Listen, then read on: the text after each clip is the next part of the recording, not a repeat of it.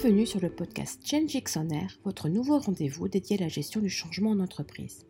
Dans ce troisième épisode, nous allons poursuivre notre discussion avec Rita Benkiran, cofondatrice de l'Institut Neurosystémique et créatrice de la société Array Management. En effet, nous allons continuer à nous intéresser à notre cerveau et à son application dans un contexte de changement, et notamment voir ce que l'on peut faire en tant qu'individu et en tant qu'entreprise pour faciliter le changement permanent. Est-ce qu'il est possible d'entraîner notre cerveau pour que nous vivions plus facilement les changements? Vous l'avez expliqué, euh, physiologiquement, on est tous nés avec le même cerveau, entre guillemets. Euh, en revanche, ça change d'un individu à un autre parce qu'on n'a pas la même histoire. Donc, euh, on n'a pas tous sur un pied d'égalité face à notre capacité à changer. Mais voilà, est-ce qu'il est possible de s'entraîner en fait comme un muscle pour vivre plus facilement les changements, soit les, que ce soit un, changement qui, qui, peut survenir au quotidien comme ça, ou alors un très gros changement comme ce qu'on peut vivre aujourd'hui par exemple tout à fait, il y a plusieurs euh, façons de faire. Alors déjà, le neurone euh, n'est pas du tout une cellule musculaire, il n'y a pas de cellule euh, musculaire dans notre cerveau, même si on parle de muscler notre cerveau. Ce ne sont que des neurones. Donc le changement, c'est une modification physiologique des neurones et des connexions synaptiques hein, avec la neuroplasticité dont j'ai parlé. Mais on peut entraîner en ayant des activités différentes. Bon, on va dire qu'une personne normale a, son travail de façon euh, routinière et régulière. Donc euh, déjà de pouvoir rencontrer des personnes différentes euh, au travers de son travail, mais aussi avoir d'autres activités, d'être au contact de la nature, de pratiquer la pleine conscience aussi, de la méditation, aide beaucoup puisqu'on a prouvé physiologiquement que la pratique de la pleine conscience permettait de développer plus notre néocortex, une activité créative, que ce soit euh, de la peinture, du chant, euh, de travailler à partir de ses mains, travailler sur ses cinq sens, euh, d'être dans la création de parfums, hein, aussi travailler sur l'olfactif, de vraiment être dans la conscience de ces cinq sens. Certains vont faire du jardinage, d'autres du sport, de la cuisine. Personnellement, je suis artiste, donc j'ai commencé par la photo toute petite et je suis passée à la peinture. Et je fais en sorte de, de garder une demi-journée par semaine pour la pratique de mon art qui me nourrit, qui nourrit mon cerveau créatif, qui nourrit ma pleine conscience. Et je suis très fière euh, de ce qui sort de mes mains. Donc, c'est un cercle vertueux de, créativité. Alors, quand on dit être créatif, c'est pas uniquement faire de belles peintures, mais c'est trouver des idées nouvelles dans notre cerveau. Et l'art me nourrit dans cette créativité et dans ces idées que j'apporte à mes clients et qui me, qui me motivent beaucoup à continuer.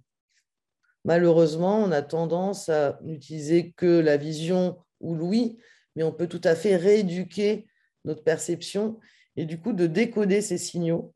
Donc ça, c'est vraiment au niveau réception des, signaux, de, stimuler en fait cette possibilité de d'accepter le changement plus facilement en étant en conscience de ces cinq sens, mais aussi euh, d'être dans des nouvelles habitudes. Donc euh, consciemment se donner envie de développer des nouvelles habitudes. Par exemple, moi, je donne souvent l'exercice de changer une petite chose par jour. Alors, ça peut être changer la routine du matin, ou si vous faites café-douche, vous faites douche-café, euh, changer de chemin pour aller au bureau, changer euh, euh, le cheminement du caddie quand vous faites vos courses, de ne pas toujours prendre les mêmes produits, de ne pas toujours avoir les mêmes routines, se challenger dans un petit changement par jour. Donc, ça permet effectivement de développer cette pensée euh, de faire autrement. C'est pas faire mieux, mais c'est vraiment faire autrement. Et se poser la question, toujours se poser la question, mais comment, quand on est face à, une problématique ou un changement, se dire, comment est-ce que je pourrais faire autrement? Changer d'angle de vision. Et c'est ce que je, pratique aussi, on, en parlera au niveau des organisations. Et ça permet de développer des nouvelles habitudes. Et si vous faites cet exercice pendant 21 jours, hein, changer une petite chose par jour, et ben forcément, ça va vous faciliter l'acceptation euh, du changement. Vous aurez beaucoup plus de, moins de rigidité, en fait, plus d'agilité cérébrale pour aller vers des situations nouvelles et plus d'envie et de curiosité. Le but est vraiment la curiosité. L'autre élément, c'est l'écoute des émotions. Quand euh, on est face à un changement et qu'on a des peurs, des colères, des tristesses, au lieu de repousser ces émotions, c'est de comprendre que ces émotions veulent vous donner des informations sur vos besoins véritables. Donc se poser la question, mais qu'est-ce qui a déclenché ma colère? Contre quel est le besoin qui n'est pas entendu? Ou quelle est ma peur? Par exemple, j'aimerais me lancer dans un nouveau business, mais j'ai peur. Donc, quelle est ma peur? Je décode ma peur. Sécurité matérielle, changement de rythme au niveau de la famille, euh, risque de ne pas réussir. Donc, je vais aller décoder mes émotions. Et ça nous permet en fait de ne plus être dans une résistance passive au changement, mais d'être dans une écoute active de ce que notre cerveau reçoit pour aller euh, nourrir les besoins fondamentaux et véritables euh, que nos émotions nous envoient. Ce sont des, informations qu'on, je répète, hein, qu'on a tendance à écarter alors qu'elles sont fondamentales pour nous aider à avancer sur notre chemin de vie, qu'il soit personnel ou professionnel. Au niveau du monde de l'entreprise maintenant, puisqu'on a abordé la question, si l'on parle de changement organisationnel, quelles recommandations pourriez-vous donner aux organisations et aux managers? Comment pourraient-ils engager les personnes dans les changements, puisqu'on a vu que c'était un élément clé pour, euh, pour, pour qu'en fait un processus de changement réussisse Alors, Une chose qui m'apparaît, dont je n'ai pas parlé avant, c'est que le changement, c'est la vie. Quand il n'y a plus de changement, c'est la mort. notre corps est sans arrêt en changement. Si on ne s'était pas adapté au changement, on serait mort. Donc, imaginez l'entreprise comme un système vivant. C'est un système qui est sans arrêt en changement, soit changement interne, soit changement externe. Donc, en fait, le changement, euh, fait partie de la vie quotidienne. Alors c'est vrai qu'il y a des changements qui sont un peu plus brutaux, on parle de changements par rupture, comme ce qu'on a vu euh, dernièrement, et puis il y a des changements progressifs. Avant de passer aux recommandations, j'aimerais parler de quelques modèles que j'utilise au niveau euh, d'arrêt management et de l'Institut neurosystémique.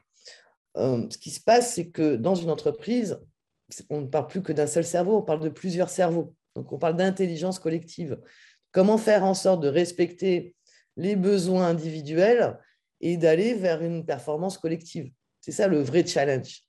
L'erreur qu'on fait dans beaucoup de projets de changement, c'est qu'on se projette dans un futur désiré, on construit ce chemin vers ce futur désiré, mais on ne vérifie pas la perception que chacun a du présent.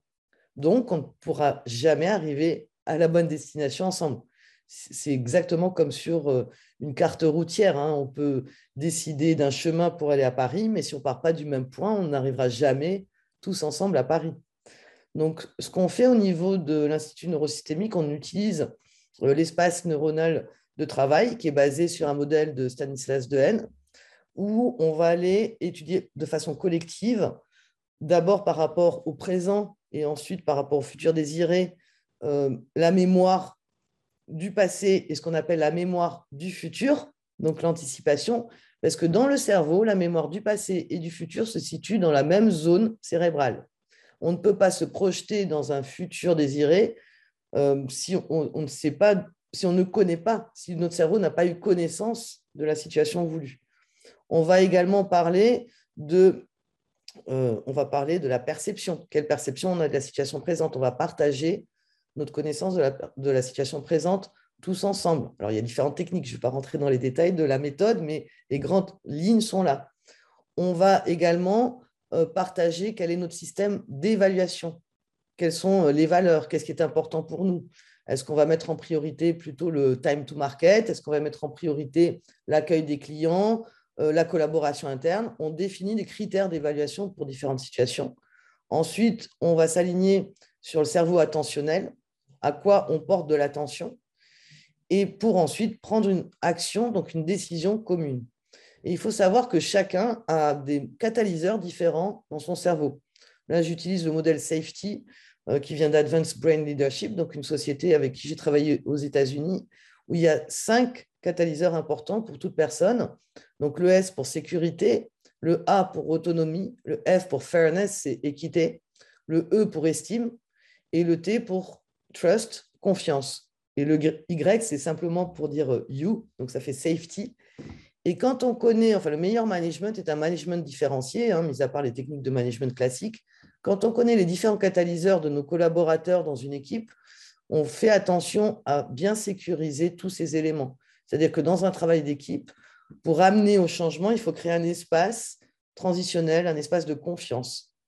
Et quand euh, j'utilise euh, l'esthétique du management, donc qui est le concept que j'ai développé au sein d'art et management, euh, je fais des, ateliers sur plusieurs jours ou, un accompagnement sur plusieurs mois où j'utilise le processus créatif qui nous permet en fait de développer notre cerveau créatif et donc qui s'adapte à des nouvelles euh, décisions, des nouvelles idées, développer des nouvelles idées, c'est de la créativité. S'adapter au changement, c'est une certaine créativité.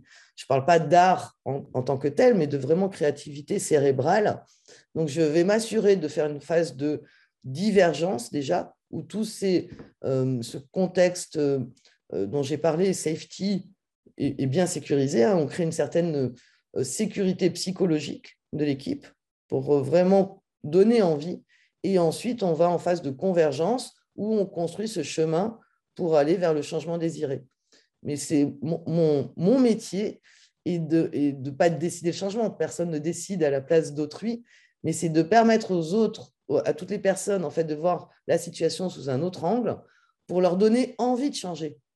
Parce qu'un changement imposé, alors, comme je vous disais, il y a deux types de changements, interne et externe. Quand il est externe, il est souvent imposé mais c'est d'aller trouver dans cette courbe du changement que tout le monde connaît, hein, la courbe de deuil, comment on va explorer la possibilité de vivre ce changement autrement pour qu'il nourrisse nos besoins internes, donc qu'il nous soit bénéfique, et donc explorer des nouvelles idées, des nouveaux comportements et aller tous ensemble vers ce changement. Tout ça demande de, bien connaître le contexte de l'entreprise, euh, son contexte culturel, son histoire, pour pouvoir accompagner de façon euh, efficace vers un changement désiré et faire en sorte que tout le monde soit engagé, impliqué, co-créateur de ce changement et non pas euh, simplement passif. Sinon, ça va générer des peurs, des colères, de la tristesse. Et là, on peut effectivement euh, générer des scissions dans l'équipe. Donc, en recommandation finale, ce qui est important, c'est déjà d'avoir un vrai leadership. Le vrai leadership, c'est donner envie plus que donner exemple, c'est donner envie. Vous savez, quand vous avez un manager euh, qui est assez alchimiste, on a envie, on est engagé, on a envie d'aller euh, dans cette direction. Ce qui est important aussi pour le cerveau, c'est de donner du feedback régulier, parce que la mémoire se, construit par rapport à un feedback. Hein. Je n'ai pas développé le, le processus de mémorisation, mais on apprend à marcher parce qu'on tombe. Donc on apprend de nos erreurs. En fait, il n'y a pas d'erreur, c'est que des expériences. Mais la culture du petit feedback régulier, fréquent, aide à aller vers ce changement euh, de façon plus simple. Donc, deuxième recommandation. Ensuite, un management différencié en prenant compte euh, des catalyseurs, des motivations de chacun. Alors, euh, effectivement, le manager n'est pas un, psy ni un neuroscientifique, mais il peut prendre simplement conscience de ce qui va catalyser l'envie de ses collaborateurs. Est-ce que c'est une sécurité? Est-ce que certains collaborateurs ont besoin de plus d'autonomie que d'autres? D'autres ont besoin de plus de, d'estime de soi, donc de créer cette confiance, de prendre conscience de ses propres biais cognitifs, parce qu'on voit toujours les biais chez les autres, mais on ne voit pas les siens, et d'aller vers cette courbe du changement, donc accepter qu'au départ, effectivement, euh, on est dans la phase de déni, donc certaines personnes ne se sentent pas concernées par ce changement. Ensuite, on a ce qu'on appelle la résistance. Mais la résistance est un excellent signe, ça veut dire que les personnes ont pris en compte, ils ont intégré le fait qu'il y a un changement quand il n'y a pas de résistance, c'est-à-dire qu'il n'y a pas d'intégration. Donc, au lieu de se plaindre de la résistance, c'est vraiment un très bon signe, exactement quand, un avion décolle, il va aller contre le vent. Il faut une certaine résistance pour générer ce déclic. Et euh, donc, le, leader doit avoir cette capacité à comprendre qu'est-ce qui va générer, catalyser le déclic pour aller vers l'exploration et le changement tous ensemble. Voilà, je pense que j'ai donné mes recommandations principales. Euh, en conclusion, le changement, c'est apprendre à désapprendre. Et c'est vraiment euh, euh, mon métier, c'est d'apprendre à apprendre autrement, apprendre de nouvelles routines. Et c'est vrai que l'art, la créativité, les sens, donc j'utilise pas de l'art peinture ou des choses trop difficiles, hein, mais des choses assez simples, accessibles à tout le monde pour pas mettre le cerveau en danger, justement, pour créer un espace de confiance et puis un espace de conscience. Donc, j'utilise aussi beaucoup la pleine conscience en groupe pour aller tous ensemble vers ce changement désiré, même s'il est subi de l'extérieur.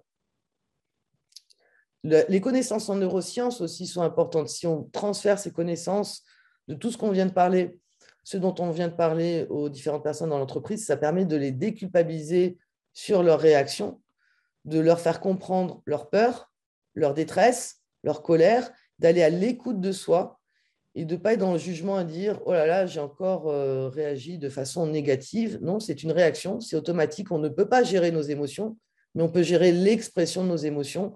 et surtout aller les écouter. Et quand on écoute nos propres émotions en, tant que manager, ben, on a cette capacité, c'est ce qu'on appelle l'empathie, à savoir écouter l'émotion euh, de nos collaborateurs et leur donner envie d'aller vers un, nouveau euh, normal, un new normal, ou un meilleur futur, tous ensemble. Merci infiniment Rita pour cet éclairage et pour ces conseils précieux. Euh, je suis sûre qu'on aura euh, le plaisir de, vous revoir et d'échanger très bientôt sur, euh, sur la plateforme ChangeX. merci beaucoup et, et, bonne journée. Merci à vous, merci de votre accueil et puis j'espère que ces conseils seront bénéfiques à tous les auditeurs. À très bientôt. Cet épisode a donc mis en lumière la place du cerveau et de nos émotions dans le changement, mais nous a aussi permis de découvrir comment les organisations peuvent accompagner leurs collaborateurs pour les aider au mieux à changer. Pour continuer dans cette thématique, nous développerons justement dans le prochain épisode les différents impacts que tout changement peut avoir auprès des individus et les divers comportements que cela peut engendrer, en sachant que nous avons tous des personnalités différentes, avec des expériences, du vécu et des référents propres à chacun.